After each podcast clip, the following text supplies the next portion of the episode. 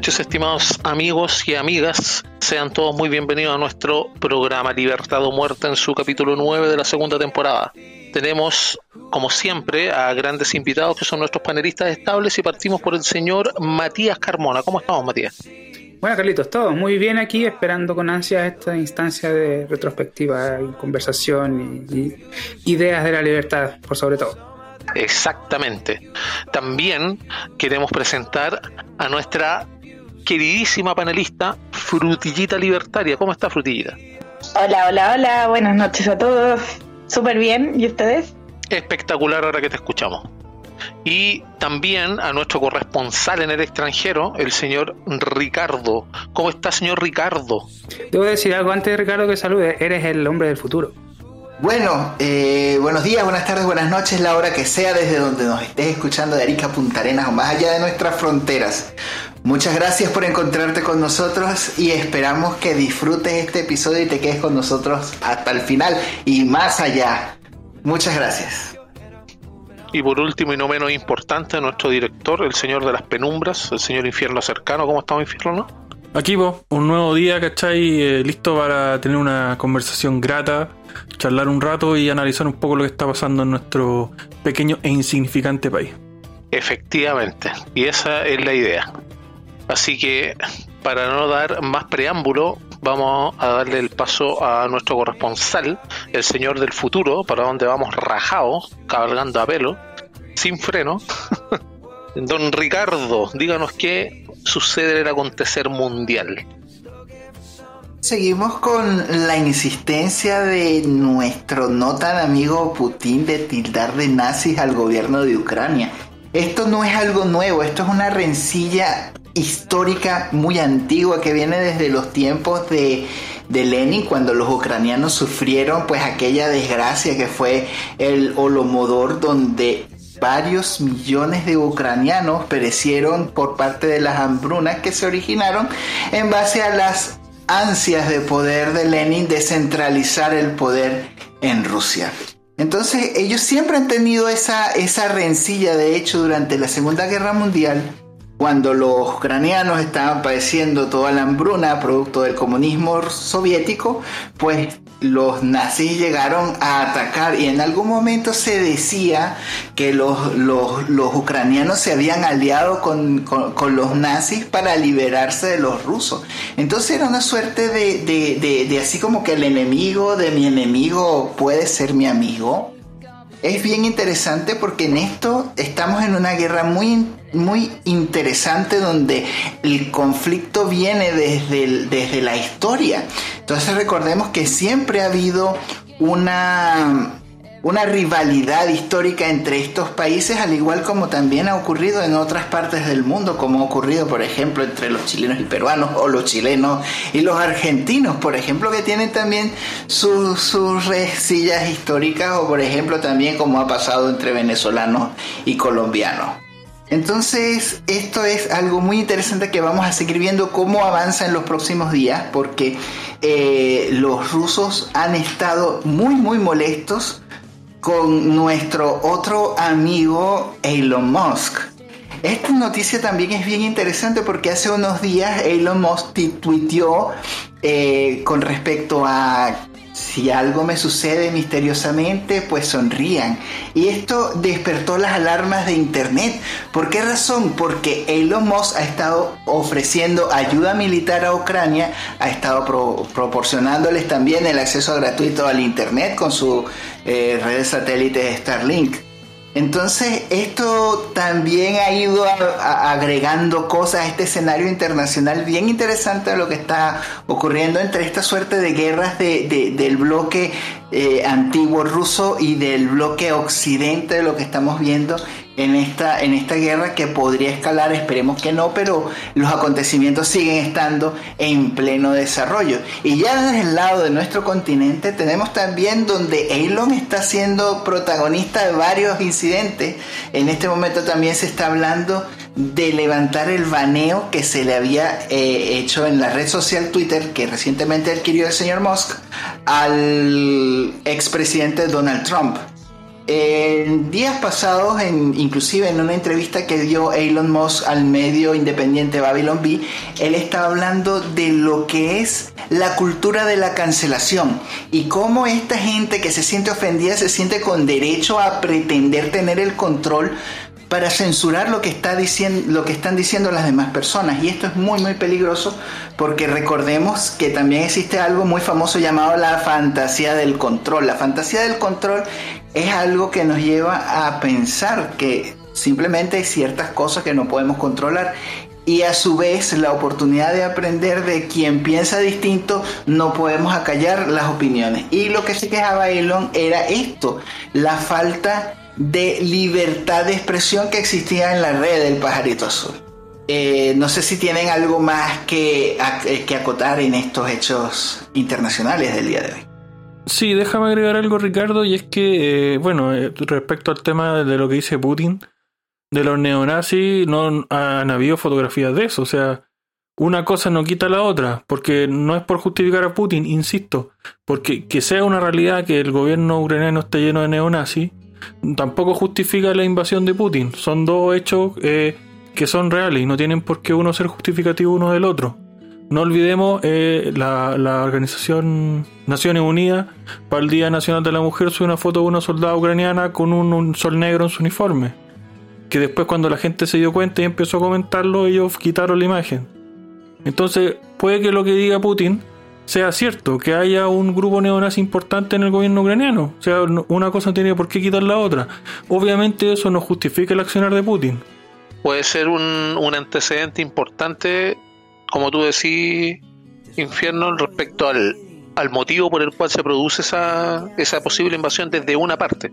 Pero claro, eso, eso no, no justifica. En este caso, el fin no justifica los medios, efectivamente. Frutillita. Sí, o sea, a mí me gustaría agregar que el batallón Azov eh, es bastante conocido por tener tendencia eh, hacer el saludo, utilizar la esvástica.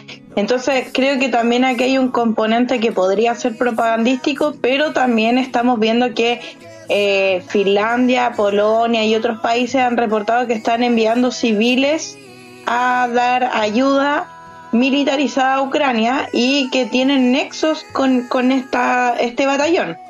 Ya el batallón Azov fue declarado como neonazi el año 2014.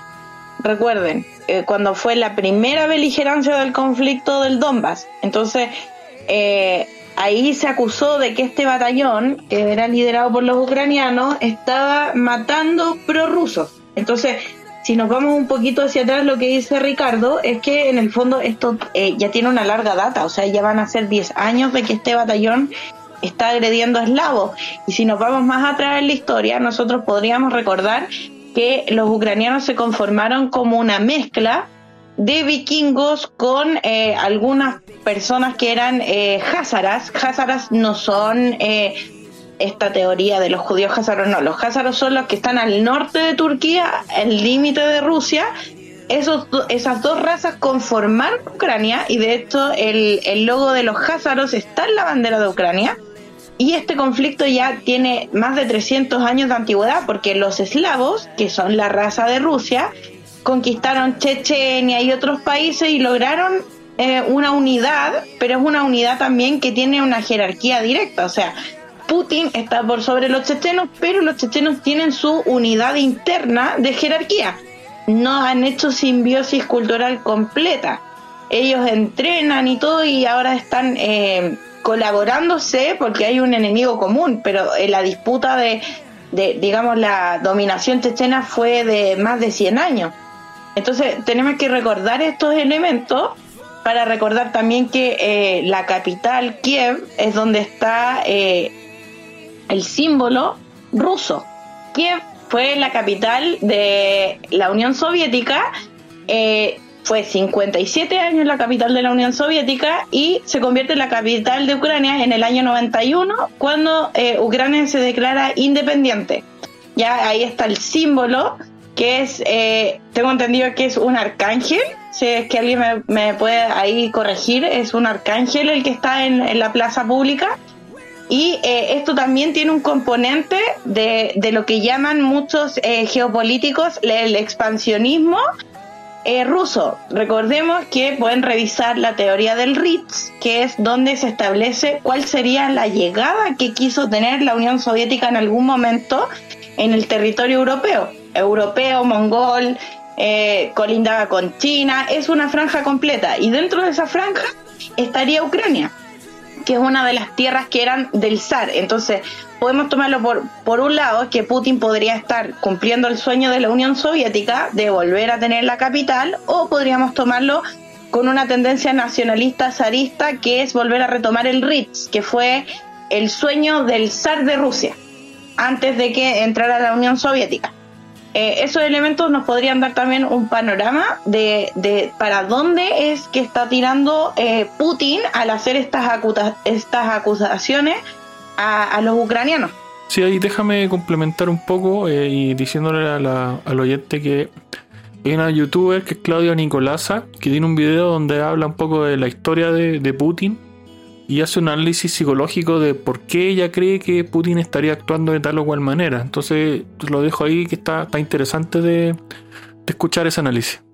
Hay otro datito aquí, que hay un periodista chileno em, que estaba transmitiendo, él tenía un canal de YouTube y estuvo transmitiendo eh, todo el periodo desde Kiev, la capital en Ucrania, y lleva desaparecido más de un mes.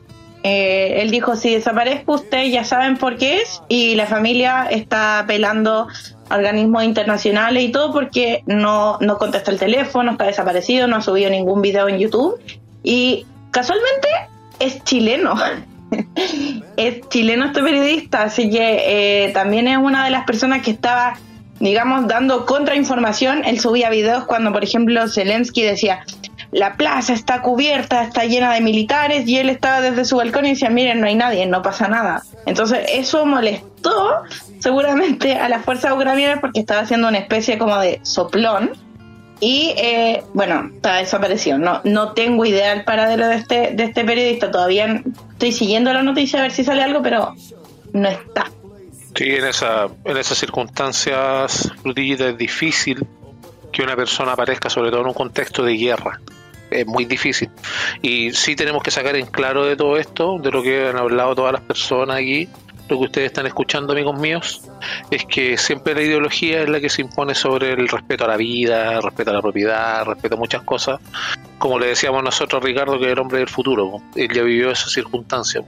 Ricardo, no sé si tú nos podís rememorar este solamente como dato, si tú recuerdas más o menos cuánto demoró en llegar Chávez a la presidencia y en cuánto demoraron en tener escasez de alimentos desde que declararon esta soberanía alimentaria, que es la misma imbecilidad que están poniendo acá en este país.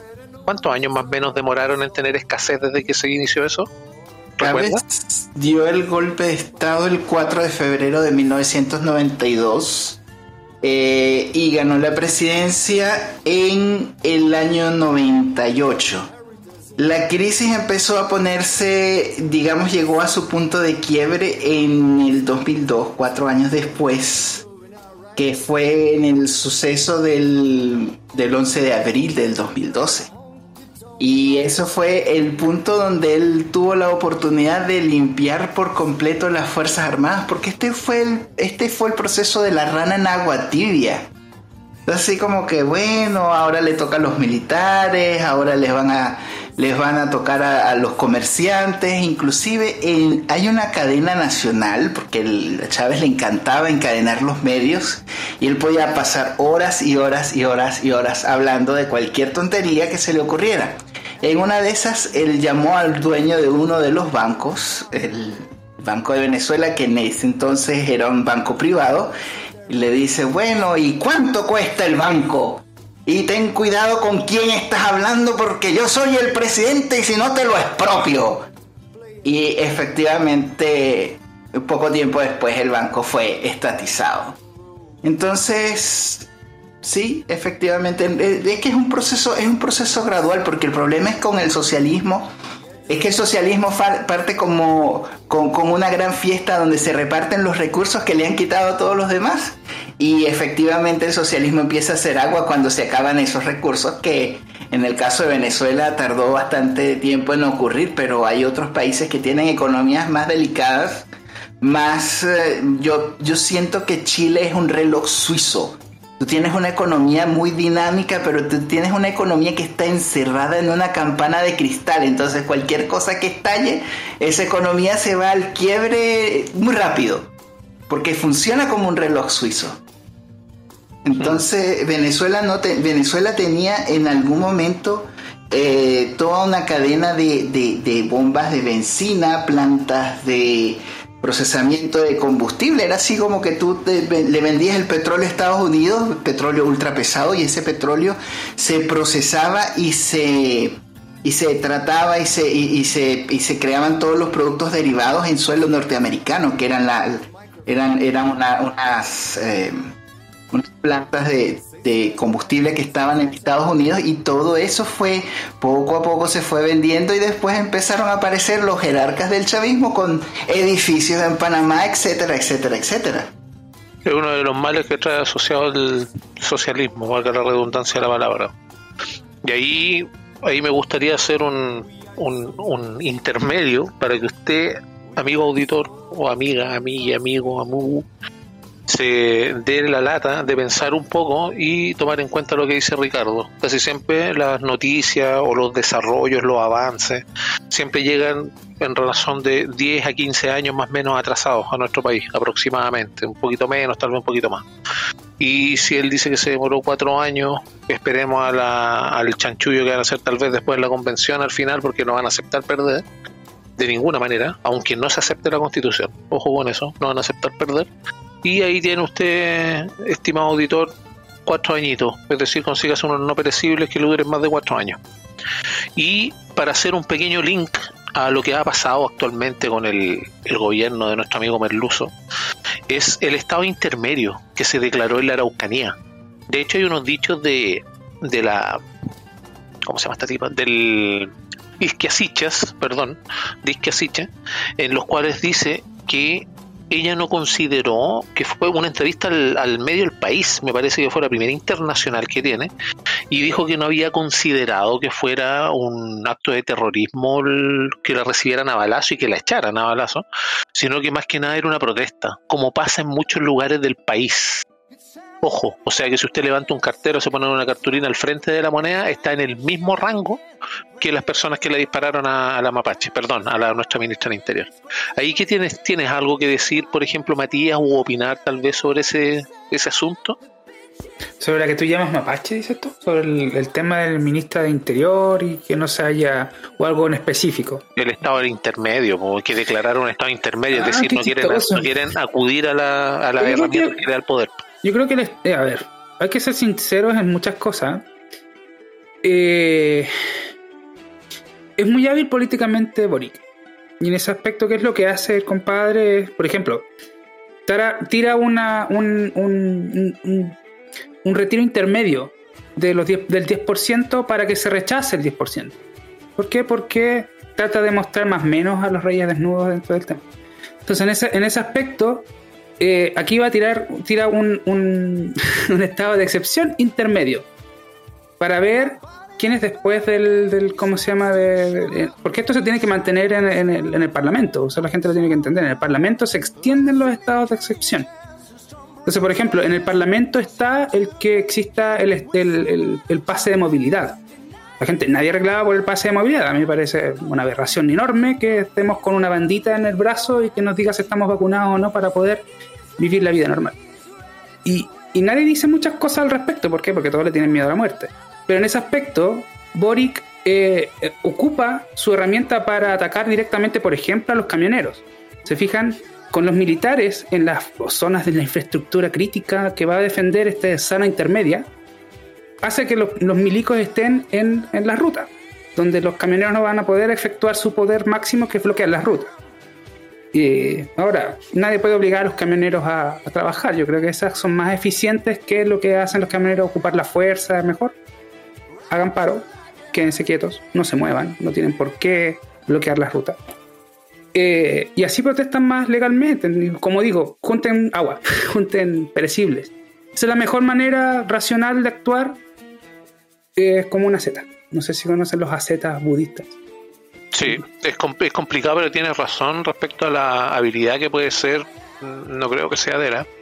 Pero sí puede ser heredada, obviamente, y tiene que tener asesores o alguien que lo está ayudando respecto a cómo, a cómo ejercer el, el poder que, que dice, según sus mismas palabras, iba a terminar con menos poder. Y lo está haciendo, porque de hecho quiere romper con esa figura, que es la del presidente. Respecto al, al tema este del, del, del uso de la fuerza, más o menos, y todo lo que tiene que ver con la oposición al gobierno respecto de protestas o cosas que eh, se relacionan con eso, también hubo un pequeño movimiento que se llama No Más que se reactivó y empezaron a, a movilizarse cerca del aeropuerto, me parece, por esa zona. Y también tuvo cierto golpe, pero presiento que fue como para medir la presión. Ahí no sé si tú, Jorge, viste algo respecto al, a ese paro de, de no más TAC, porque yo al menos estoy totalmente de acuerdo. El pagar por circular por las vías de mi país me parece irrisorio. Obviamente se tiene que pagar, pero el precio sería mucho más bajo, que les dan concesiones. Y adivinen quién se las da, pues amigos auditores, el Estado. Pues. Le da concesiones de 20, 30 años, en los cuales los tipos tienen exclusividad y pueden poner los precios que quieran, obviamente en una escala que está en el contrato, pero pueden poner los precios que quieran, pueden subirlo, ponernos tasas altas cuando hay un taco y uno circula menos de 5 kilómetros por hora. ¿Y ¿Qué piensas tú, Jorge, respecto de esa, de esa protesta? Lo que pasa es que eso tiene que ver con el tema de las concesiones, que es un tema bien complejo. O sea, piensa tú, mira, vámonos a, a otro tema que quizá me acomoda más, que es la concesión, por ejemplo, del tema de los, los distribuidores de Internet, por ejemplo. Cuando el gobierno negoció las concesiones, los distribuidores de Internet eh, le ofrecieron al gobierno dentro de las propuestas alternativas como, por ejemplo, eh, tener, eh, garantizar y, ponerle Internet a ciertos sectores que son de más difícil acceso, ¿cachai? Como parte de la concesión. Pero el gobierno prefirió que le tiran plata al Estado. No sé, ¿cachai? Entonces se dan cosas así. Ahora, respecto al tema de las concesiones de la autopista, que te encuentro la razón en el tema de que, ¿por qué uno va a estar pagando? Claro, pero ¿por, qué voy a tener que construirte yo una autopista? po? El, el tema es que el Estado concesiona como las weas. ¿Cachai? Siendo que el Estado podría, cuando hace estos procesos, eh, establecer de monto, establecer utilidad, establecer un montón de cosas, ¿cachai? Garantías. Eh, sobre todo en una autopista, weón, que tú pagáis un, un TAC, weón, de una autopista europea de la máxima tecnología posible de cuatro vías por lado y tenéis una cagada de autopista, weón, de dos vías de mierda, weón, que con cueva tiene lo- los fierros que, que lo único que tiene son fierros y cemento y nada más, porque no hay tecnología, no hay, no hay mantención decente. Ahora hay cosas que sí funcionan en las concesiones de las autopistas, por ejemplo, que son por ejemplo estos cuestiones de SOS y esas cuestiones yo las he usado. Por, por cierta razón yo una vez camino al norte me quedé sin, sin poder mover el auto, weón, recurrir a esas cuestiones y funciona perfectamente. Y ese es un cobro, ese servicio, por ejemplo, de, de seguridad de SOS está dentro del peaje, ¿cachai? Está incluido dentro del peaje. Entonces hay que verlo claro, porque uno podría decir, no, estas malvadas autopistas diabólicas, weón, que nos cobran tanto tag, weón. Oye, pero si el, el gobierno negoció como el pico, si ese es el problema, ¿cachai? Ah, sí, pues, sí, pues tienes razón, pero eso no quita de que sean, por ejemplo, injustos. No, Ahora, no, no, no ¿qué es tiene injusto, pero, pero yo te digo otra cosa. ¿Qué preferís tú? ¿Tener o no tener autopista? Porque claro, tú podrías decir, sería mejor no pagar por autopistas, pero podríamos no tenerlas. Entonces, ¿cómo, cómo, cómo, cómo entonces? ¿Pagáis o no, o no pagáis un TAC? Bueno, tenía o no tenía autopista. Y si no te Sí, gusta, pues no, no, lo pero yo partí, yo partí diciendo el tema de las concesiones que se hacían a muy largos plazos, por ejemplo, y tú lo complementaste con que lo hacen mal. Pero eso no es culpa de la autopista. Eso es porque el gobierno negoció como la mierda. por ¿cachai? eso, sí, pero los precios están. A eso Sí, lo los precios están. Uno a lo mejor uno no puede dirigirlo mal, ok, perfecto, sí, lo entiendo. Pero es que por eso Pero- te digo, ahí la propuesta está mal dirigida, porque ahí lo están protestando contra la contra los hueones que hicieron la autopista y contra y con, con quien deberían estar protestando es contra el Estado que negocia las cuestiones como la mierda. Sí, Yo pues, ahí pero tengo ese- otra opinión de ese tema. Yo creo que ahí la- las concesiones fueron hechas con eh, stop loss, que se llama en un tema de un contrato. O sea, eh, cada vez que se rompe una luminaria, un pórtico, una entrada, cuando se hacen barricadas dentro de la autopista, la autopista le cobra al Estado para no perder ese dinero. Entonces, de nuevo recae en el Estado el tema de la seguridad. Uno, la autopista tiene guardias que son civiles con OS-10, pero no pueden portar armas. No pueden hacer una defensa, por ejemplo, disparando una rueda de una persona que está haciendo un atentado dentro de la autopista, entonces se convierte en una tierra de nadie. Y número dos, no pueden tampoco repeler ataques que dañen su infraestructura. Entonces al final el Estado termina siendo fallido en temas de seguridad y termina pagando una montonera de plata. Por eso yo les relato el caso de el, acceso sur. El acceso sur vive cobrándole al Estado porque le rompen todos los días los pórticos. Le hacen barricadas todos los días en la entrada. Entonces a la larga el stop loss no sé si será de justicia o no, eso lo podrían analizar ustedes más acabadamente, pero en realidad si yo hago un negocio, yo quiero que se me garantice que mi negocio puede funcionar. Y este negocio, evidentemente la autopista, si se ve todos los días violentado, yo le voy a cobrar a la persona que me dio la concesión para decirle, oye, pero ¿qué onda? Tú dijiste que iba a asegurar seguridad y no lo estás haciendo. Entonces yo creo que por ahí va más el tema que con el precio del pórtico en sí porque en el fondo yo sé que las autopistas tienen personal médico, tienen ambulancias propias, tienen guardias motorizados con curso S10, pero no pueden hacer uso del arma, tienen que esperar a carabinero, no pueden tampoco detener un embotellamiento, porque en el fondo tampoco está bien pauteado el derecho del libre tránsito. Entonces ahí hay un montón de problemas que van en la ley, que recaen en el gobierno que en realidad nosotros le evidenciamos en un pago caro de un pórtico. Y en realidad si lo comparamos con autopistas que son canadienses, que tienen nieve y los tipos tienen que prestar el servicio de desalarla o salarla todos los días en la mañana para que la gente no choque, estamos pagando casi lo mismo y no tenemos nieve, pero sí tenemos hoyos por barricada y eso implica que como el pavimento es de alta velocidad, tenéis que deshacer todo un paño, no podéis como tapar el evento nomás. Tenéis que romper un cuadriculado completo y volverlo a hacer y cepillarlo. Entonces, es caro. Es caro. Si queréis tener una autopista de alto nivel donde podía andar a 200 por hora de aquí hasta Rancagua, que era la idea, tener cuatro pistas que pudiera andar a 200 por hora.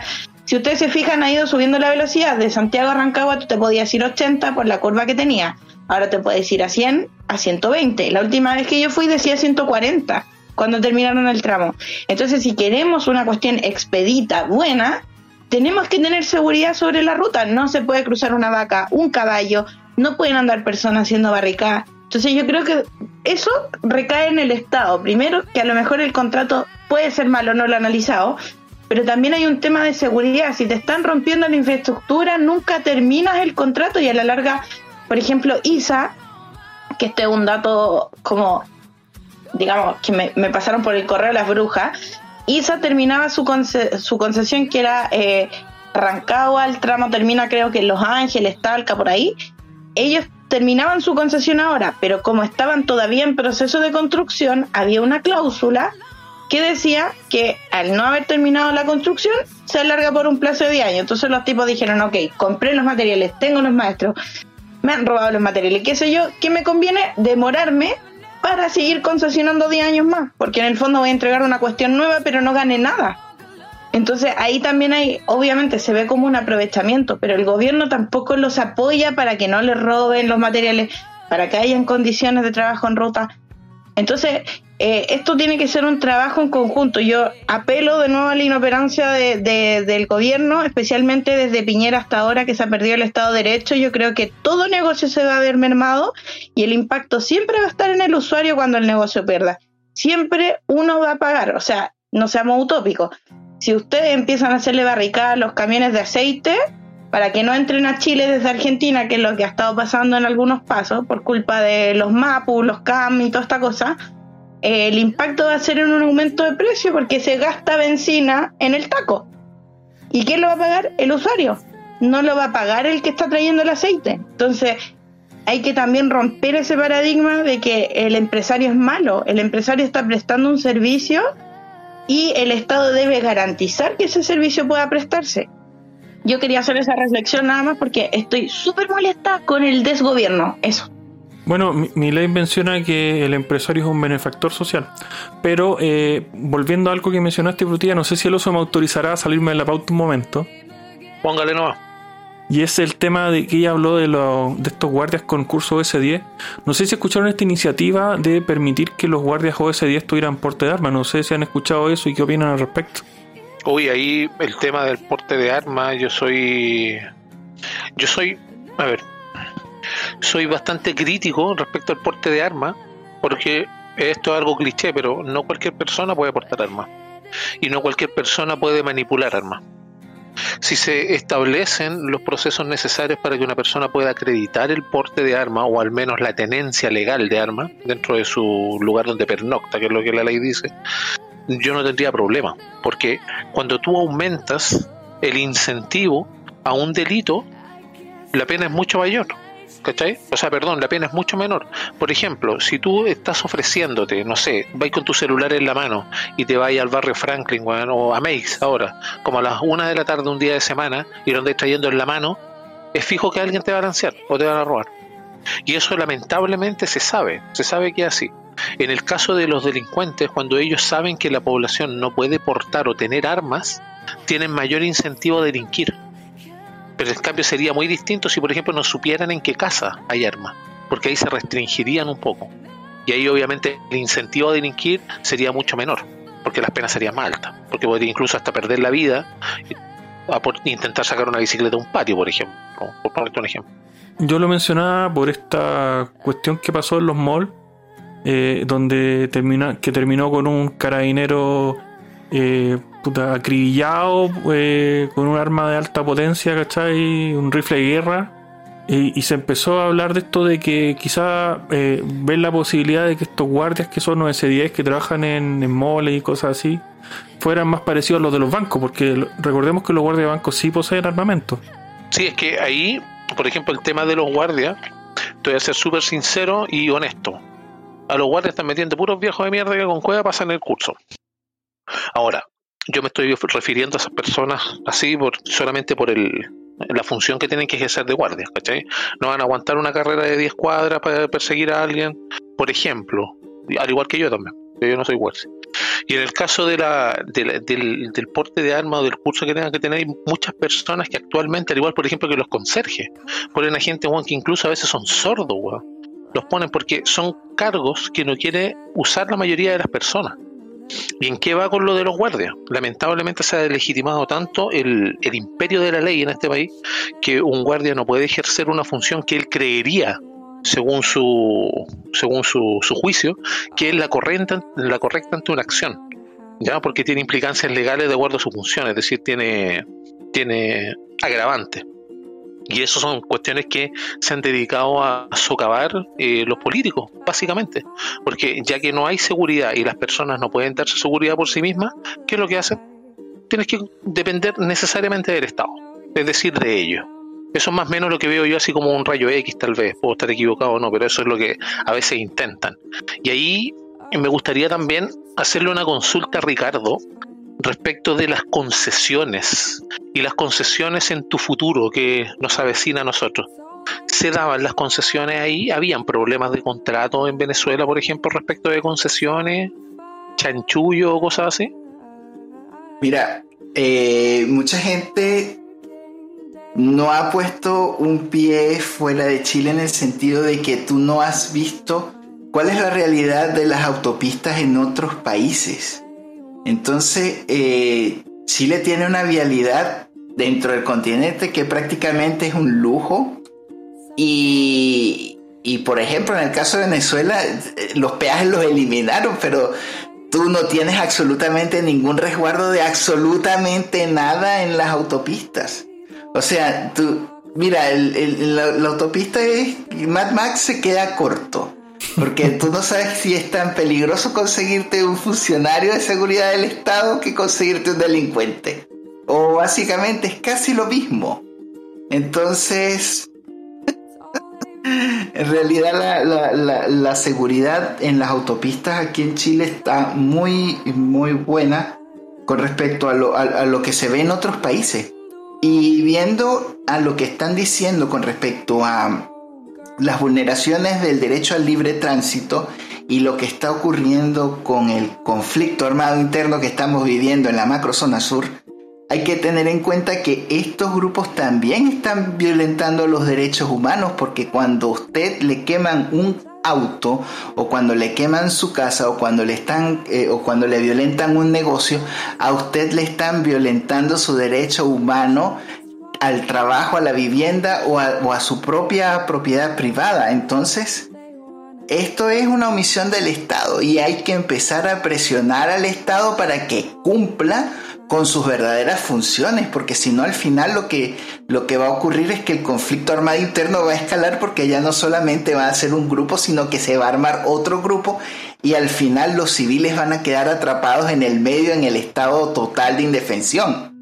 Eso sería el antesala a una guerra civil. Correcto. Claro, y efectivamente el que las personas no tengan armas para poder defenderse es una de las prerrogativas del Estado. po. El pueblo no puede estarse defendiendo, el verdadero pueblo, las verdaderas personas, no los delincuentes, no pueden estarse defendiendo, porque obviamente necesitan al Estado. Sin embargo, si nos dedicamos a pensar un poco, el Estado siempre llega después, nunca llega antes. Y ese es uno de los principales fracasos que he tenido. Entonces no sacamos con tener nada, con, tener fuerza pública o, o medios así que empleen la, la violencia legítima, por así decirlo, para poder eh, controlar esta, esta, est- este estado de cosas, porque al estar el estado de cosas así, todo se vuelve relativo. Y es decir, la seguridad ya no pasa a ser tanto el problema, pasa a ser más la administración de la seguridad. ¿Quieres decir algo ahí, Jorge? Sí, lo que pasa es que yo trabajé un buen tiempo en, seguridad privada de noche. Y yo le quiero mandar un tremendo abrazo, weón, a, a los guardias que trabajan de noche porque es una pega horrenda. ¿Cachai? Que, que tiene lógica de que gente no quiera hacerlo. ¿Cachai? Porque es horrible. Yo creo que hay que tener una fortaleza mental enorme para no salir dañado de ese tipo de trabajo, weón. Así que yo, yo que he estado ahí, yo que me he cagado de frío, noche, weón, interminable, en la soledad, la oscuridad y la indefensión, weón, de no poder defenderme, weón, eh, solo, weón, en una weá que pueden en cualquier momento alunizar y quedar la cagada. Weón, tremendo abrazo, weón, y hay que tener una tremenda fortaleza para aguantar esa mierda, weón. Yo creo que lo que tú estás diciendo, Jorge, es precisamente el problema. Yo creo que los cursos S10 no son malos. Recordemos que además lo imparte Carabinero. eh, no, no se pueden tomar en cualquier lugar. Yo creo que el- la ley, como dijeron ustedes, Ricardo y Oso, es- está mal, porque cuando tú repeles un ataque por la vía armada, tienes que terminar en un tribunal dando excusas, pues, weón. Si el tipo se mete en tu institución y la institución te eleva un poder, un mandato, de decir, oye, yo le estoy dando la función y el, la patria potestad, digamos, de defender mi propiedad privada, no hay discusión. El tipo entró, se repele, punto. Pero no, acá tenés que terminar en tribunales, acreditar la defensa propia. Es todo un tema cuando la persona tuviese la certeza de que si entra, es lo mismo. Tú entras, tú te saltas una potestad, un cuartel militar, tú sabes que te vaya a ir disparado. Entonces la gente no salta las panderetas de los recintos militares. Si pasara eso en las propiedades privadas, porque la ley fuera en el sentido de la defensa, eh, los delincuentes no se atreverían a hacerlo. Entonces, claramente, los que, los que, los que terminan siendo los que llamamos son los viejos de mierda por el trabajo mierda, son las personas que resisten o que tienen la necesidad de tener ese trabajo y no necesariamente las personas que lo hacen por convicción de ese trabajo porque la ley está mala. Y ahí de nuevo entramos en el sentido de que el Estado es inoperante porque el Estado no puede hacerlo todo. O sea, eh, en los estados modernos funciona la, la- la, digamos, la defensa privada de la propiedad privada de la vida, etcétera, porque el Estado no está en todas partes. Y de nuevo volvemos a la utopía absurda, el Estado no puede hacerlo todo, el Estado es un mal prestador de servicios, el Estado no puede, entonces necesita del privado para estas cosas, entonces si yo tengo un fondo y estoy viendo que me están quemando los cereales, que es el tema que estábamos hablando antes, eh, puta, necesito defenderlo porque es una cuestión estratégica. Ahora, con la ley de medio impacto, se definió como estratégico un puente, se definió como estratégico una torre de alta tensión, no se incluyen los pasos fronterizos, no se incluye la comida.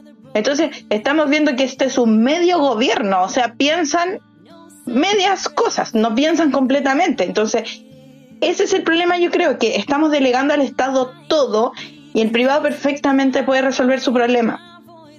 Y O sea, es- eh, disculpa, Frudita, pero ahí se enlaza mucho lo que tú estás diciendo con lo primero. Las personas que están ahí, que son de edad avanzada o cosas así, una, tienen la libertad de hacer el trabajo que ellos quieran y si quieren trabajar hasta que se mueran, eso es cosa de ellos. Ahora, el, el asunto se pone más peliagudo cuando nosotros decimos, no, es que tiene necesidad, esto, esto, otro. Yo pienso que es más por necesidad. Esas personas se mantienen ahí en esas funciones por necesidad Porque cuando hay un cuerpo de seguridad, como tú bien decías, por ejemplo, no sé, en Estados Unidos, donde se, se hasta bueno, hasta cierto punto, porque ahora ya se ha, se ha puesto zurda la cuestión, pero hasta cierto punto se maneja todo lo que tiene que ver con el derecho a la autodefensa de las personas. Eso necesariamente trae consigo que que la función de una persona que está prestando seguridad para otros es necesariamente ser el arma de ese otro. Por ende, si yo contrato un guardia de seguridad, yo lo contrato con fines específicos. Es decir, yo no quiero que vaya a dialogar con el delincuente o vaya a preguntarle con esa idea imbécil que pusieron en este gobierno de la simetría de las fuerzas.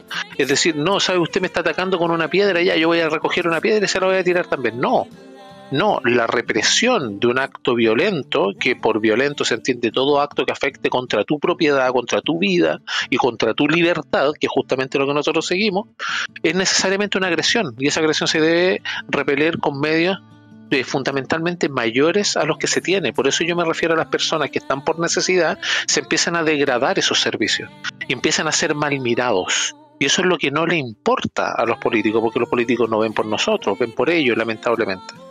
Y ahí en, ese aspecto, no sé si querías tú complementar algo más, Frutillito, terminar, para darle la palabra al Mati para ver qué piensa de respecto a la autodefensa en ese aspecto.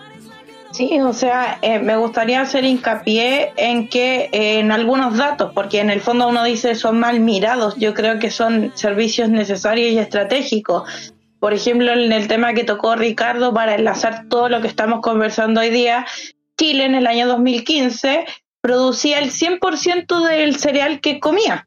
Y nosotros tenemos un per cápita de 140 kilos de cereal versus un 67 kilos que come el mundo. O sea, comemos el doble que el mundo de cereal. Y eh, luego en el año 2020-2021 eh, empezamos a producir una tonelada y media en 205 mil hectáreas cuando teníamos una producción tremenda. Ahora no satisfacemos ni siquiera el 45% del trigo nacional. Entonces, la seguridad no solamente es un capricho, no solamente es eh, que la gente lo haga por necesidad, sino que también cumple funciones estratégicas. Y aquí es donde también hago el nexo del desgobierno, que a lo mejor el Mati lo va a ahondar mucho más, con el tema estratégico soberano. O sea, nosotros podríamos estar tan afectados con el tema Rusia-Ucrania que la gente quede en estado de hambre, que empiece a morir de hambre. Porque esto ya no ni siquiera es un capricho ideológico, ya es un hecho de que estamos llegando a un 40% de producción de lo que comemos. O sea, ni siquiera, si Argentina no nos quiere vender, cagamos. Si nuestro peso se devalúa frente a otro país que nos va a vender, cagamos. O sea, vamos de cagamos en cagamos en cagamos y no vamos a tener ningún servicio, no vamos a tener autopistas, no vamos a tener comida. O sea, eh, el, tema seguridad para mí es un pilar fundamental de soberanía nacional, de la libertad de las personas y eh, principalmente de defender la vida, porque nosotros ahora estamos viendo que si Boric no se pone las pilas y no genera una política de seguridad que sea más allá de la infraestructura crítica, que la infraestructura crítica yo asumo deberían estar los campos de trigo, pero no, para él no, vamos a tener un problema mucho más grande. Entonces ahí dejo a Mati y a Ricardo que son más expertos en este tema de análisis para que sigan comentando. Bueno, voy a tomar la pelota. No sé si soy un experto en análisis, o si a mí solo me gusta, estoy muy drogado. Eh, mira, lo que enlaza todo a la larga frutillita de un montón de cosas que conversaron, del impacto internacional, de los cereales, del... Y, te insisto, atajándote la pelota en lo que todo lo que comentaste es, el tema de la seguridad. Yo siento que en ese, en ese aspecto Boric se equivocó mucho al no considerar, y también, y aquí también voy a, voy a pegarle un palo a casa en un rato después, pero Boric se equivocó demasiado en no darle la importancia que tiene al ítem de seguridad. Para él había un montón de ítems más importantes que discutir, por ejemplo, en los debates o en la discusión que él hacía con, el otro candidato, cuando se estaban lanzando y eligiendo, eh, que le restaba importancia a la seguridad. Y todos aquí coincidimos de que la seguridad es, la parte número uno del Estado. Es por qué justificamos nosotros como sociedad, como personas, inclusive como sociedad, si quieren tomarle esa que llama sociedad que no existe, sino como asociaciones, como personas, como familias. Eh, que exista un ente al cual nos roba constantemente y que todos lo vemos en las boletas, y eso es bacán que podemos mirarlo en las boletas. El monopolio de la fuerza, de por qué aplica violencia. Es violencia racional, con un escrito detrás, que, que avala esa violencia. Entonces, la base de que Boric no entienda que de ahí proviene su poder. Es como que no entienda el motivo del por qué está en la pega que está. ¿Cachai? Y solo para terminar, el, el tema de no, no, no producimos el mismo cereal, bueno, dejen de comer cereal, hay otras cosas, muchas opciones de comida en el mundo globalizado. Hay comida, efectivamente. De hecho, a mí me consta, por eso estoy así de gordo. Pero efectivamente lo que lo que decían y yo no iba en contra de lo que eh, tal vez eh, eh, entendiste tú, líder Strawberry, ah, pero el tema de las personas, porque lo hacen por necesidad, me refiero a la función, a desempeñar la función en determinadas circunstancias. Porque, por ejemplo, para las personas, actualmente, si tú haces una encuesta eh, de clima, las personas eh, tienen eh, visiones bastante contradictorias y bastante polarizadas respecto a los sistemas de seguridad, lo que vamos a decir con los estatales. Y me refiero a eso necesariamente, que hay personas que, por ejemplo, toman los cursos y solamente se dedican a mantenerlos. De hecho, por ejemplo, el OS10 efectivamente lo fiscaliza Carabineros, no lo ejecuta Carabineros, lo fiscaliza, porque lo puede hacer cualquier hotel. Y ahí hay personas que, claro, van a renovar y todo, pero hay personas que claramente no tienen las condiciones para hacerlo y no podrían pasar el examen médico. Y eso tiene mucho que ver con el nivel de, de requisitos que tengan, el nivel de exigencia que se le dé a una función que se considera fundamental. Porque ahí está la palabra clave, yo pienso, la consideración que se tiene de la seguridad, que todos concordamos por lo que me he dado cuenta en que es requerida la seguridad, porque si no, como mierda andáis tranquilo en la calle. Matías, ¿iba a decir algo? Sí, solo pegarle el palo a Cast. Cast también abandonó la agenda de seguridad con la segunda vuelta. Trató de agarrar un poco de todo y no agarró nada. Y por eso, Cast me.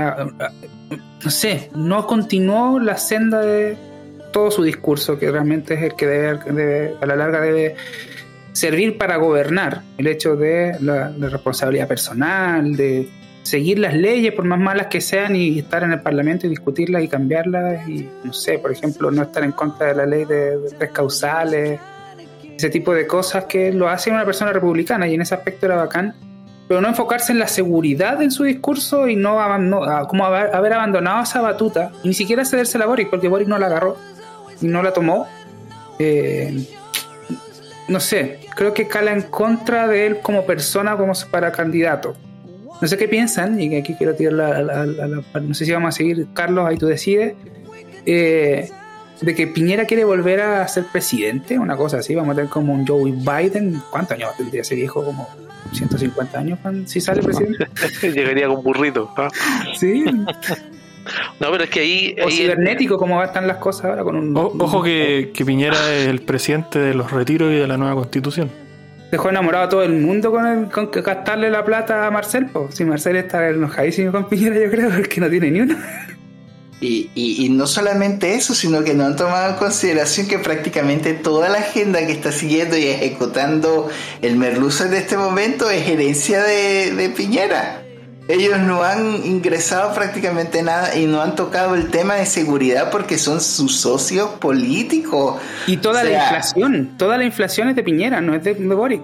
Exactamente, o sea, lo- los políticos crearon toda este, esta suerte de, de, de- orgía política, vamos a decirlo así, porque esto fue una verdadera orgía, donde nos gastamos todo el dinero y todos los millones de pesos que se fueron en la, en- en la constituyente, más todo el dinero que se soltó a la calle de forma inorgánica, y todo lo que está ocurriendo a la final es como que y, y, y de paso le dicen a la gente que los van a pasar a un sistema de reparto y, la, y, y aquí hay gente que dice, no, yo no voy a tener un hijo, prefiero tener un perrijo o un gatijo o lo que sea y no tienen tener niños. ¿Y quién carajo va a pagar las pensiones del futuro con cuáles impuestos y con cuál sistema de reparto si no tienen hijos? Con lo que genera la inmigración descontrolada, si por eso lo permiten. Claro, sí es, eh, exactamente.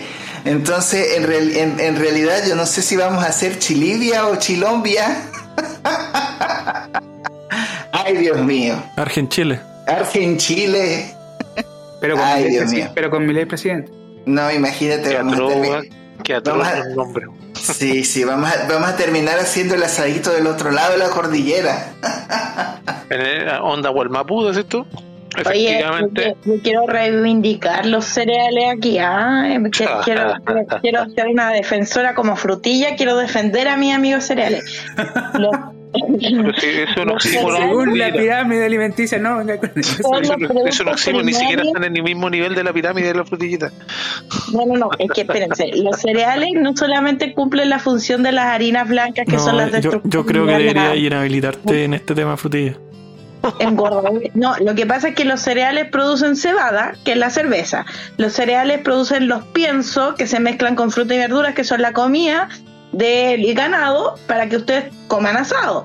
El mismo cereal es base de los pellets que comen eh, las vaquitas para que se produzca la leche. O sea, afecta a cadenas secundarias y terciarias. No solamente se piensa que el cereal se pasa por un molino y lo comemos nosotros en tallerino harina tiene una cantidad de funciones, incluso en la comida de los peces. Entonces, eh, afecta como producto primario a otras cadenas de producción. Eso Como quería combustible, no sé si sabías que, se- que hay una gran porción que se ocupa como combustible. Efectivamente, y de hecho para otros materiales también, los granos y todo eso se utilizan. De hecho, Sí, yo tengo una impresora economía está 3D, muy diversificada. una impresora 3D que los filamentos son de maíz. Pero sí tienen razón, y aquí yo no quiero perder la oportunidad de decirle a nuestros amigos que escuchan enlazado con mucho de lo que nosotros estamos hablando. Hay dos libros que también quiero recomendarles, me voy a permitir esta licencia de recomendarle el libro. Hay uno que es de Robert Nozick, que es La naturaleza de la racionalidad. Es muy bueno para ver el tema del, del de lo que es eh, cómo analizar esta sociedad que estamos viviendo y los cambios que se refieren a ella. Y en los efectos les voy a ofrecer también un libro que se pueden descargar también de internet. Ahora si lo piden a través del video, que se, o sea, a través del podcast que se va a subir en cualquier por cualquier vía de la Alianza Libertaria, puede ser el canal de YouTube que también está ahí. Eh, si lo piden yo se los puedo enviar de manera electrónica. El otro es Zizek, que es eslavo sobre la violencia. Y ese video trata muy bien lo que tiene que ver con, parecido a lo que genera Crane Brinton en alguno de sus libros, con la, la célula en sí de la violencia social respecto a este, esta especie de anarquía encubierta de democracia. Eso sería bastante útil para que le peguen una leída. No son libros muy largos, pero son extremadamente ilustrativos. Y ahí, dale, Jorge. Ojo que, que son buenos libros los que estáis recomendando, pero hay que tener cuidado con los fanáticos de estos autores, que hay varios que son bien ahueonados. Ah, no, pero como todo beato, pues. Sí, como toda persona que cree ciegamente en algo, no. Usted puede creer en algo, amigo, nos puede escuchar y mañana nos puede odiar si quiere. Pero siempre con algún fundamento.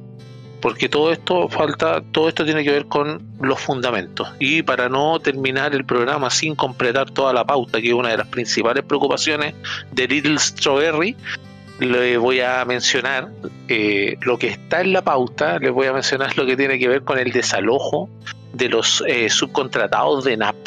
Ahí, eh, Frutillita, ¿qué tienes que decir respecto a esta acción tan popular, cercana al pueblo, de este gobierno del pueblo? ¿Qué piensa usted? Mira, yo solamente me quiero referir y citar a Meronista, un grande del humor, que dijo, eh, pucha, ENAP eh, neoliberal, estatícenlo. Gracias, no se molesten. no, pero sí, tienen razón. Pero yo esperaba una, una acotación más larga por Little Strawberry. Día no, no hiciste reventar la cabeza con, con todo lo que tenía que ver con, con la parte de Kiev, con la con el monumento a la independencia que está allá en la plaza de Kiev, que también es el mismo que está en México, todo esto. Y, y toda esa, esa información, y nos nutriste más encima, aparte de información, con granos y, y pirámide dietética, alimenticia y todas esas cuestiones. Pero respecto a eso, más allá del, del chiste que podamos hacer y que se puede hacer, efectivamente hay ciertas eh, coincidencias que se daban, se reflejaban con una persona que airada en la noticia salía diciendo que cuando reportaron ese desalojo que Boris, yo te di el voto, eh, eh, esto no iba a pasar o que era un gobierno del pueblo, algo así. Yo más que nada quiero ir al centro de eso, al Tú fondo. eso. firmaste un compromiso con nosotros. Eso, eso mismo, exactamente. Que es lo que llaman algunos el famoso, con esta, con esta mirada rusiana de la vida, el famoso contrato social. Y ahí, Mati, quiero ver tus apreciaciones respecto a algo y ahí lo podemos discutir después de, acuerdo a tu respuesta. En relación a este famoso contrato social. ¿Existe el contrato social? ¿Es una firma para el contrato social nuestro voto, por ejemplo? Yo no firmé ningún contrato social. Cuando nací de, la- de- del vientre de mi madre, no firmé nada que, me obligue a, a cumplir nada. Yo creo que es mi respuesta. No existe un contrato social. Eh, lo que existe es costumbres, es eh, practicidad, de cierta manera, como, no sé, egoísmo racional o irracional a la larga. El racional es no hacerle daño a los demás y punto. El resto es como quieras vivir tu vida. El irracional es quiero conseguir lo que quiera sin importar el resto. Lamentablemente vivimos en esa dicotomía de personas que, que no les importa el resto y lo pasan a llevar a sobre todo y se ven todos los niveles. Yo creo que es una cultura que tenemos en Chile de eso, de pasar a llevar al otro. No es como, no es como, no sé. Yo admiro mucho, por ejemplo, filosofías japonesas.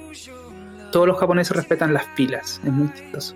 Y llevan años, muchos años, son muy maduros en, en cultura y en, en cómo percibir la vida. No sé, por ejemplo, el buchido, de que uno se suicida por el, por el, por el shogun. Y, el honor por sobre todo, el que enaltecer a la familia. No son cosas que necesariamente uno tenga que adoptar, pero sí que admirar. Y en ese aspecto creo que nos falta poder, no sé, mirarnos como sociedad y empezar a mirar las cosas bonitas. Dejar de admirar las cosas feas y, y que, no sé, es bacán el que roba o el que mata o el que, o el que tiene muchas minas porque es bacán. no sé. Como que sea bacán. Lo que sea. No es bacán. El tema es poner en un en tabula rasa las cosas y decir, es bueno o malo, le estoy haciendo daño a alguien.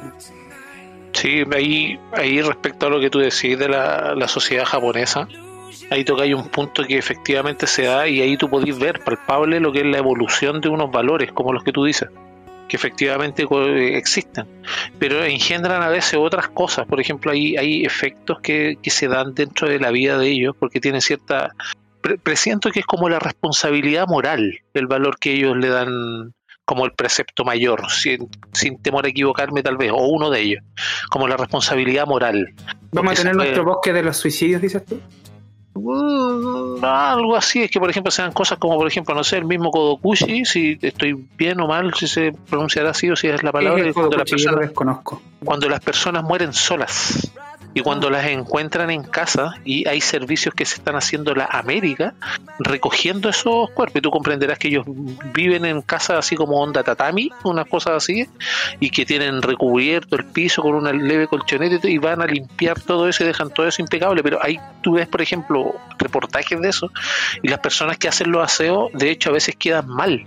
¿Y por qué? No por encontrar el, los restos o todo lo que tú comprenderás de la descomposición humana, eh, no por eso, ¿ah? porque están acostumbrados de cierta manera.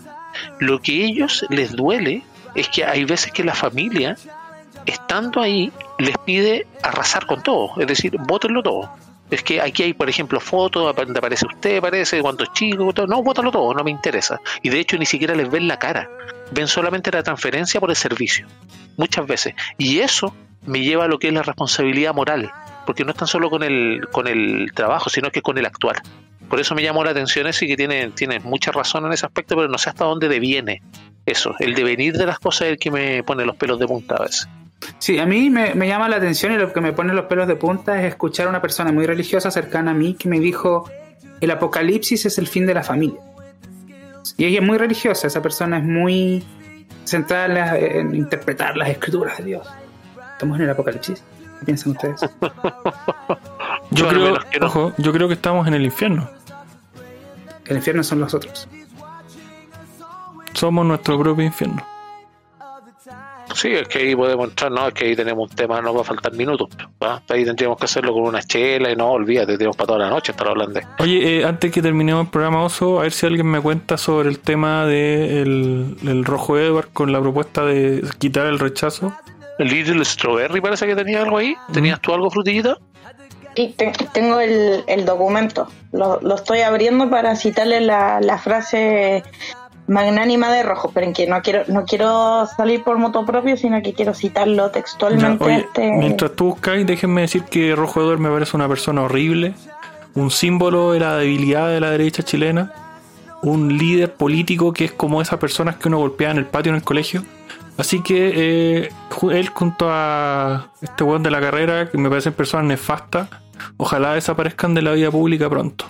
Yo, yo ahí puedo declarar que estoy en contra de tu apreciación, Jorge. ¿Y en qué aspecto? En que está bien que estén ahí, porque están demostrando la esencia de lo que ellos intentan representar. Y es justamente lo que nos ha traído hasta acá. Son como el ejemplo perfecto. ¿Cachai? En ese aspecto estoy en contra. ¿Tú te, lo tú demás- te- tú te referías a que son el ejemplo visible de por qué la derecha vale hongo hoy día? Correcto. Y cuando tú les dices, por ejemplo, que son eh, débiles o que son cobardes, cualquier cuestión, efectivamente tú tienes el ejemplo ahí. po. Porque, por ejemplo, lo que decía adelante el Mati, eh, Cast tenía muchas propuestas y todo, se desentendió. Es como que era un peso. Como que, ¿sabéis que ya? Chao, weá, hasta mañana, me voy.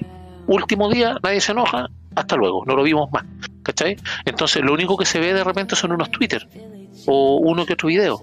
¿Cachai? Pero repitiendo las mismas cosas, pero tú sabés que desde el banquillo, weón, es muy fácil, weón, de estar eh, criticando a las personas cuando están, por ejemplo, en una posición de poder, a pesar de que el merluzo, weón, se lo ha ganado. Pero es fácil, yo me refiero a la crítica, ¿ya? No, no se vayan a confundir en merluzo de mierda, weón, no lo quiero ahí. No, ni tampoco sé si lo quiero en este mundo. Pero lo que tiene que ver con, con Cast, por ejemplo, lo que mencionaba Mati, tiene toda la razón. Y estas dos personas que ustedes mencionaron también tienen toda la razón. Son el ejemplo perfecto de lo que tenemos que evitar dentro de la política, que son la falta de cojones, la falta de huevos. Son hueones que están despelotados, hueones están castrados políticamente, socialmente y no sé si huevón fisiológicamente, pero los hueones no tienen la decisión necesaria para poder ejercer eso, sino que son populistas, pero del otro extremo. Ahí no sé si Little Strawberry ya habrá encontrado dentro de su Biblia de documentos o lo que nos quería mencionar.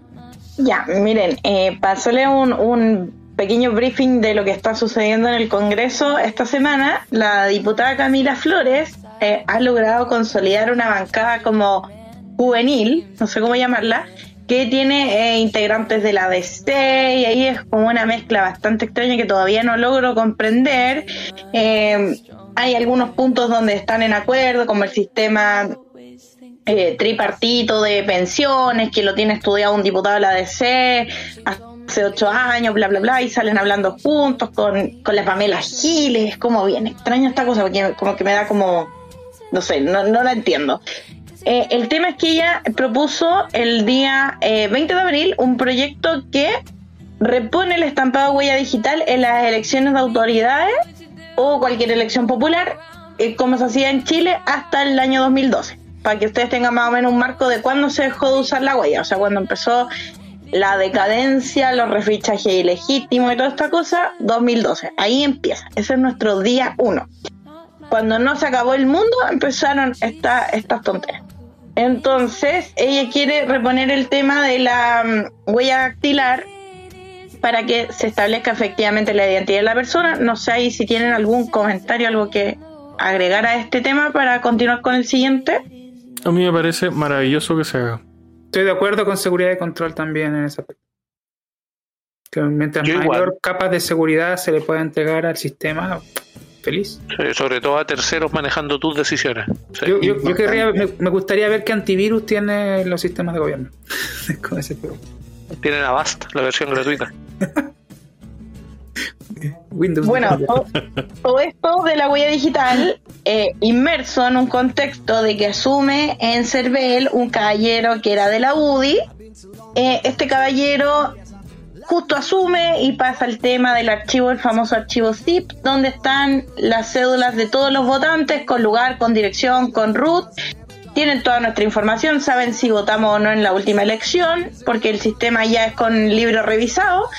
Eh, lo alcanzaron a descargar muchas personas. Esto ocurrió más o menos en los últimos días de abril, hagámonos una idea, por ahí el 15, 20 de abril ocurrió este hecho. Muchas personas descargaron ese archivo, lo que me provoca repudio total, porque en el fondo tienes todos los que no votaron. Y ahí va a aparecer alguien el domingo golpeándote la puerta y decirte, oiga, le vengo a hablar de la palabra del señor apruebo, para no, para no ofender a, a Dios pero en el fondo está esto sucediendo, esta corriente viene Y bueno, dentro de esta corriente aparece el día de ayer el señor Rojo Edwards con un disparate, porque esto no lo puedo fichar de otra manera. Les voy a leer un poquito para que ustedes tengan, digamos, la cuota exacta de lo que escribe este señor. Página 4 del proyecto de Rojo Edwards, donde indica reemplazar la cédula padrón del plebiscito del 4 de septiembre. Esa es la moción de él. Dice, en el plebiscito señalado, la ciudadanía dispondrá de dos cédulas electorales, ya no es una, son dos papeletas. La primera contendrá la siguiente pregunta. ¿Está usted de acuerdo con el texto propuesto por la convención? Bajo la cuestión planteada, habrá dos rayas horizontales, una al lado de la otra. Sorry que lo lea así, es que en verdad me produce una, una situación emocional este, este texto. Ya.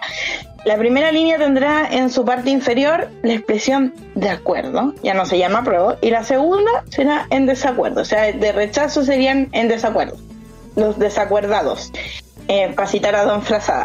Eh, la segunda cédula contendrá la siguiente expresión. De no aprobarse el texto de la constitución propuesta por la convención, usted prefiere.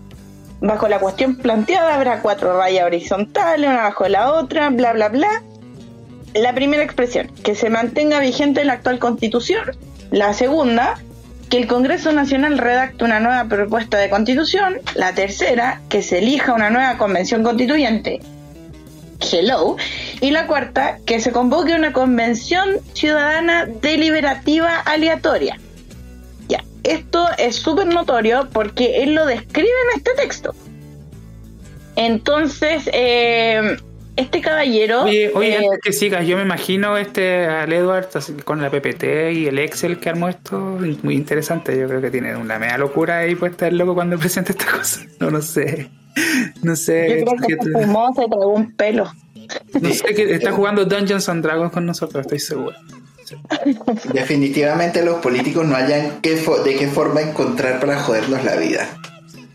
Bueno, eh, este es un artículo de disposición transitoria que se llama Convención Ciudadana Deliberativa Aleatoria, donde él cita que se harán eh, unos cabildos ciudadanas, que, que en realidad, mira, eh, lo- los integrantes de la Convención Ciudadana Deliberativa Aleatoria serán ciudadanos representativos de la sociedad en términos de género, edad, clase socioeconómica, ubicación geográfica, entre otros, y deberán ser elegidos en forma aleatoria según el mecanismo que el Congreso establece. O sea, ¿qué es esto? Oye, a ver, No primero, si- déjame preguntarte algo antes. ¿Esto es un, un decreto de ley o es una reforma constitucional? de ley eh, ingresado ayer a la, al Congreso Nacional. Porque tenemos la, el decreto de ley 21.200, que es una reforma que se le hizo a la constitución que permitió este proceso, que establece claramente qué pasa si se aprueba y si se rechaza.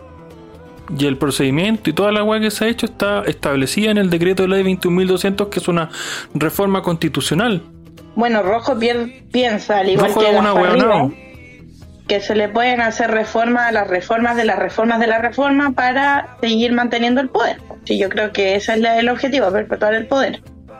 Ahora, aquí hay un tema eh, que me explicó un abogado que tiene que ver con un tema jurisdiccional que no sé si usted, quizás Ricardo aquí tiene más información, pero en el fondo nosotros tenemos una constitución del año 2005 que eh, suscribe a ciertos convenios internacionales. Desde el año 2005 hasta ahora eh, se han suscrito otros convenios internacionales que son, eh, digamos, básicamente ONU más ONU y más ONU y mucha más ONU y chavismo, creo yo también.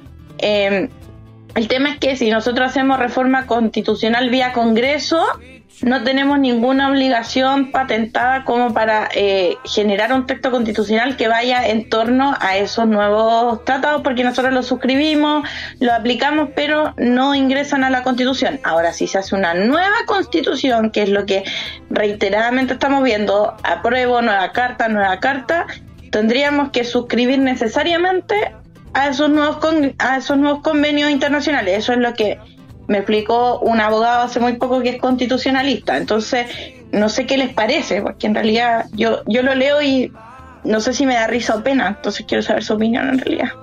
Eh, eh, Es terrible, lo que pasa es que también eh, muchas de las cosas que están suponiendo estos brillantes políticos es que tú puedes aplicar la ley de forma retroactiva. Ay, Dios mío. Bueno, Bueno, en todo caso, a mí no me parecería descabellado, por ejemplo, que lo único que hicieran fuera cambiar rechazo por reforma. En- y tal cual todo lo demás. Pero ya esta weá que pone rojo me parece un poco estúpida, la verdad. Es una asamblea deliberativa ciudadana y cómo elige a los deliberativos ciudadanos. O sea, ni siquiera lo establece el mecanismo. O sea, ¿qué, ¿Qué son? ¿Se comen? No sé. Esa es mi pregunta. Con, no con sé qué una, con, tirada, con una tirada de, de suerte, ya, ya cachaste, un dado de 20. Y si te sale, si te sale 20 o 1, tú. El proyecto es digno de la convención constitucional, ¿qué querés que te diga? Yes, yes, yes. Y sea, eso se cuenta- con eso se pueden dar cuenta ustedes de qué madera están hechos los políticos en nuestro país. sí. Yo quiero un Bastiat, yo quiero un deslegislador, por favor. Alguien que esté ahí sacándonos leyes, por favor, alguien. Legislador. Mira, sería muy interesante también tomar en cuenta lo siguiente.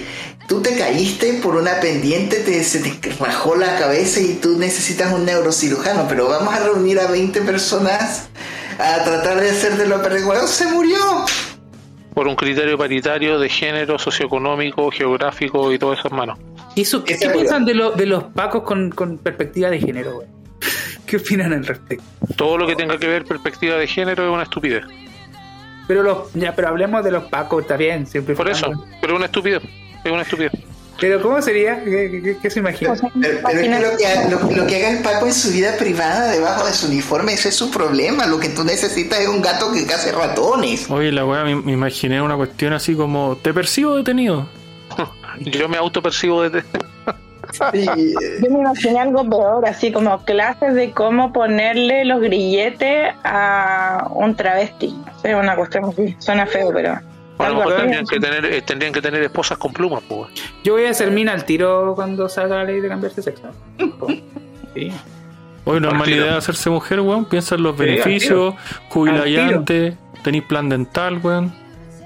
Al tiro. Oye, aquí para terminarles el círculo de la del circo, ya es que ya ya no es circo constituyente, ya eh, podemos llamarlo directamente circo político, no sé qué les parece, porque ya es circo político o circo de la ONU. Mira, dice, si este es el inciso D, que, que es la reforma de todo esto, dice, si gana la alternativa que convoque una convención ciudadana deliberativa, el presidente de la República deberá convocar dentro de los cinco días siguientes a la comunicación de la sentencia referida en el inciso 9 al Congreso Pleno, que en uno más, bla, bla, bla, eh, de manera aleatoria deberá convocar a 200 ciudadanos que convocarán la Convención Ciudadana Deliberativa Aleatoria. Entonces después tenemos acá que empezaron a salir unos disidentes, que ustedes los van a poder seguir ahí en redes sociales. Sigan lo que está hablando Agustín Esquela y sigan lo que está hablando Rodrigo Logan. Rodrigo Logan tomó la bandera de la lucha por el tema de los refichajes ilegítimos, que es un tema que está súper pendiente.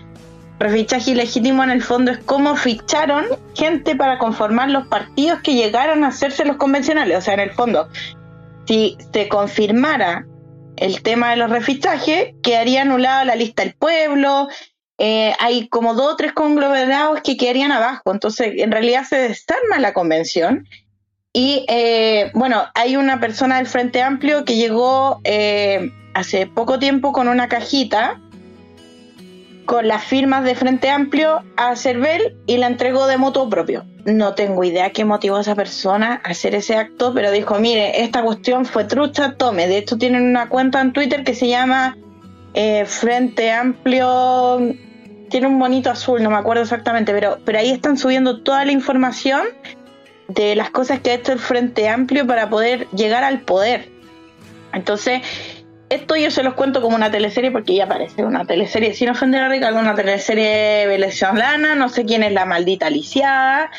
En realidad, no sé qué está pasando, pero aquí se están agarrando internamente, evidentemente, y Rojo sale con esto en contra de todo su conglomerado. O sea, Republicanos está pero enojadísimo con Rojo, ya no lo quieren ver, le están oficiando cartas acá hasta el partido de desafiliación. O sea, este artículo, junto con unas declaraciones anteriores del Rojo, están generando una pérdida de legitimidad del Partido eh, Republicano, una pérdida de militantes. Entonces, ahí me gustaría escucharlo ya cerrando el círculo del, del chisme de la semana, el chisme político de la semana. ¿Qué opinan ustedes de esto, de este escenario?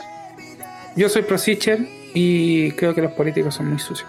Pero sigo siendo pro yo creo que era la mejor opción. Yo creo que el Partido Republicano está cosechando lo que sembró. Nada más. Efectivamente, pero si te ponía a pensar, eh, Frutillita, todo lo que tú has dicho y todo, ¿qué sacan con eso? ¿Qué sacan con los refichajes? ¿Qué sacan con lo otro? ¿Qué sacan con noticias tardías? Si ya se hicieron los efectos. Es lo mismo que tú me digas, por ejemplo, no, esta persona tiene que parar en el rojo porque voy a cruzar yo. Y tú llegas y cruzas y no te fijáis. Y te atropella. Te deja buena en collar y que en caso. ¿Qué hay que hacer? Cagaste. Ya está hecho, ya no, vamos a hacer una investigación porque el asfalto estaba mojado, que las ruedas, que el conductor estaba borracho. ¿Y qué va a pasar? No pasa nada. Si el asunto bueno es hacer las cosas antes, ese es el problema. Y nos diluimos lamentablemente ante las fantasías que nos crean y que los políticos manejan muy hábilmente para decirnos de que todo va a estar mejor, pero por intermedio de ellos. Y aquí quiero hacer un punto, ya cerrando más o menos el, programa y dándole ya la, posibilidad de poder cerrar sus temas y poder dar las palabras finales para no alargarnos más. El tema de darle las gracias a todos los que nos han escuchado, de poder darle la palabra a mis amigos. Yo voy a terminar al último para terminar el programa, para que también puedan cerrar algunos temas que tengan pendiente o algo o sus principales reflexiones. Y ahí quiero darle la palabra a nuestro amigo Infierno Cercano, por favor. Sí, para mi cierre primero mencionar eh, a mis amigos de CCD que están con cagadera por lo que está haciendo la convención. Eh, se los dije, corta, o sea, eh, artistas que están ahora con cagadera por lo que está haciendo la convención. Viejo, ustedes le hicieron la campaña a la, convención. Si, usted, si ustedes, weón, no, no tuvieron la responsabilidad, porque ni siquiera es un tema de inteligencia, es un tema de responsabilidad, de ver qué weas estaban apoyando, si era buena, si era mala, de cómo iba a ser. No se quejen ahora, weón, no weón, si al final están cosechando lo que sembraron igual que el Partido Republicano. Y otra cosa, eh, se está hablando, he escuchado a mucha gente de derecha hablando de que la campaña del rechazo tiene que ser de la sociedad civil y, no protagonizada por políticos. Creo que eso es un buen enfoque y es bueno que empiecen a, a, a, a ponerse en esa sintonía porque dan asco ustedes. Entonces es bueno que se quiten del lo que sería la campaña y que se convierta en algo más ciudadano que algo político donde ustedes sigan figurando, weón, y, y eso. Eh, eso, eh, vayan a ver Cultura de Libertad en YouTube. Tengo que hacerme propaganda del programa que, que encabezo ahí con donde participa la señorita G, mi amigo Pedro, que es un profesor y, y desahogo político que también está panelista estable, así que eso, pasen a darse una vuelta, disfruten de estos programas y les recuerdo, eh, infórmense. Y ese es el secreto de todo. No nos crea a nosotros, no le crea al otro, no le crea a nadie. Hágase su propia idea, investigue las weas y después saque sus propias conclusiones. Buenas noches. Exacto, es como créase usted mismo, efectivamente. No hay mejor razón que la razón que se formula por el análisis. Y aquí, líder Strawberry, su minuto o dos minutos, no sé si quiere cerrar algún tema y palabras finales. Sí, a mí siempre me gusta recomendar que sigan un par de cosas. Miren, Gloria Avellán, eh, cortito, hizo un proyecto de ley donde se establece que los derechos humanos no son solamente eh, desde, el, eh, digamos, las violaciones de los derechos humanos ejercidas desde los agentes del Estado hacia personas manifestantes, sino que también incluyeron ahora eh, que pueden ser también personas eh, civiles que ocupen aparataje terrorista, que eh, operen sobre agentes del Estado y sobre civiles. Esto significaría que la CAM quedaría súper bien tildada como terrorista. Johannes Kaiser hizo una solicitud a, a Estados Unidos que los cataloguen como organización terrorista internacional. Esto también lo incluyeron que es imprescriptible, lo que quiere decir que podríamos ver aquí eh, un- una caída del imperio de todos los que no fueron suficientes en temas de seguridad desde Lagos hasta ahora, porque no prescribe este delito. Si el Estado fue ineficiente en la protección de los Luxinger Macay hasta ahora. Y bueno, también ver que sigan un poco la teoría de Sergio Melnik, que en el fondo sobre lo que hablamos hoy día es bastante adecuada, porque dice que hay una fractura institucional del Estado de Derecho. Él está viendo que el 4 de septiembre se parte Chile. Eh, pueden estar de acuerdo o no, pero échenle una mirada, revisen estos proyectos para que estén informados y como siempre agradecer a todo el panel que son demasiado bacanes, muy buenos temas, muchas gracias a la audiencia y viva la libertad carajo.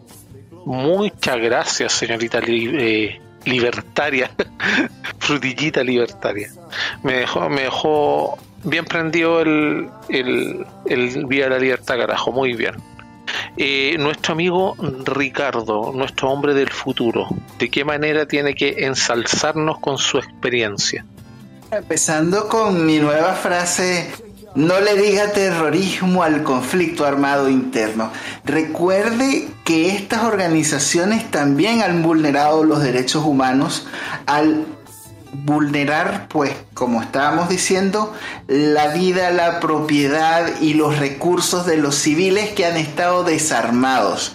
Esto ha sido una violación terrible y esto efectivamente no prescribe, así que empiecen a parar el oído a, por ejemplo, la Cruz Roja Internacional, a todos estos organismos que tienen que empezar a ver por la seguridad de las personas. Eh, el destino de Chile está en tus manos, infórmate, no le creas a lo que dice tu profesor, no le creas a lo que dice la prensa, no le creas a lo que dicen las noticias, infórmate, investiga y síganos en nuestras redes sociales. Somos Alianza Libertaria. Muchas gracias por estar con nosotros. Eh, adelante, amigo Carlos. Muchas gracias Ricardo por tus palabras. También con todo el con todo el, el power para poder cerrar este esta edición. Ahora nuestro amigo Matías, sus palabras finales y cierre de algunos puntos que quiera. Gracias, Carlito. Hoy un gran, grandes temas de conversación. Me gusta mucho la participación de, Frutillita, más que nada, porque le pone mucha profundidad la información que se entrega. Esperemos que sigamos ahí y ahí quizás ponerle un desafío a Frutillita al tiro. Lo voy a chantar en el, en el en la pauta para que lo conversemos. Es el efecto Milei. Yo creo que es una luz de esperanza en un país que llegó a ser un, faro de la libertad en, en- América que puede volverlo a hacer con esta pequeña flamita que se está viendo en gran aspecto en Argentina y que puede causar un temblor a los políticos de acá de Chile. Eh, y en ese aspecto yo creo que no se habló mucho de la constituyente, también habría que meter un tema de constituyente para la próxima, no sé, pues esto de, de las- de- de todos los derechos que ahora tienen los, los mapuches.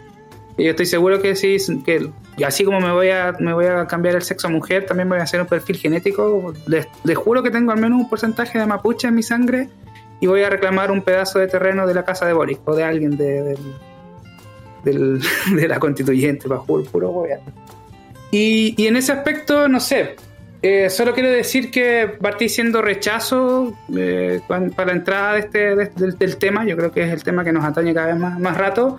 Llegué a estar en un 70-30 y entonces ahora estoy 95-5. Yo creo que el tema de la urbanización y las leyes transitorias le creo a esa gente de cierta manera, pero ojo, yo no soy religioso, pero les tengo fe. Al menos les tengo fe a que, no sé, esta cuestión de la armonización por Mozart, por Schubert, por Vivaldi, por, no sé, los grandes compositores clásicos que van a estar en este tema de la armonización para poder lograr algo. En ese aspecto, no sé, el mamotreto de al menos cuántos, cuántos artículos tenemos, 500, yo creo que, con, que, que en aspecto, las proposiciones, no sé, va a ser como un libro de Game of Thrones, de, de- de- a decir, van entre 70 y tantos. en fin, en ese aspecto, la urbanización le tengo de cierta manera un poco de, de fe hasta ahora, como les digo, un 5%. Ma- Matías, permíteme derrumbar tu fe, porque hoy día eh, sesionó la, la primera sesión de comisión de armonización y fueron incapaces de establecer una. ¿Quién iba? La presidencia de la comisión Nadie de armonización. bueno, al que la quiere. no hay cómo armonizarla, hermano. Bueno, dicho eso, solo para terminar, chiquillos, eh, el que le gusta la música, escuche la música clásica, que son buenos compositores, los músicos clásicos, escuche a Olafur Arnalds. Es un compositor clásico muy bueno, lo encuentran en Spotify. Eh, es islandés y tiene como, como mezcla electrónica bacán en- dentro de sus composiciones como medias clásicas. Y que viva la libertad, cabros. Eso nomás, hay que seguir eh, dando la opinión. Muchas gracias, Mati, por tus palabras. Efectivamente, la libertad una linda palabra. Y aquí yo voy a dar mi minuto para poder cerrar el programa, no sin antes recordar, tal como lo hacía Jorge, visiten el canal de la Alianza Libertaria en YouTube, está el último Cultura Libertad, que está buenísimo en su capítulo 22. y ya está arriba, está dispuesto para los comentarios, para sus likes, para compartirlo y todo, porque si usted opina que estamos hablando puras huevas, eh, argumente, es lo mejor que puede hacer. Y aquí yo voy a leer algunas cosas a las personas, yo creo, no sé si habrán pasado los que estén escuchando, expropiación de la tierra y destinación de la renta, los bienes raíces a los gastos del Estado. ¿Eso se hace o no? Fuerte impuesto progresivo, ¿se está haciendo? Abolición de la herencia, ¿se quiere hacer o no? confiscación de la propiedad de todos los emigrados o personas que vayan contra el Estado o rebeldes. Centralización del crédito en manos del Estado por medio del Banco Nacional, con monopolio exclusivo. ¿Usted piensa si se para allá o no? Centralización de los transportes en manos del Estado, nuestra querida red. Incremento de las fábricas nacionales y de los instrumentos de producción. El Estado emprendedor o generador de riqueza, por así decirlo. Trabajo obligatorio para todos todos siendo igual de pobres, todos tienen que trabajar de la misma manera. Explotación unificada de la agricultura y de la industria. Educación pública y gratuita para todos los niños. Podría ser para todas las personas. Esos 10 puntos, amigo mío, son 10 puntos del manifiesto comunista. Muchas gracias por escucharnos. Muy buenas noches.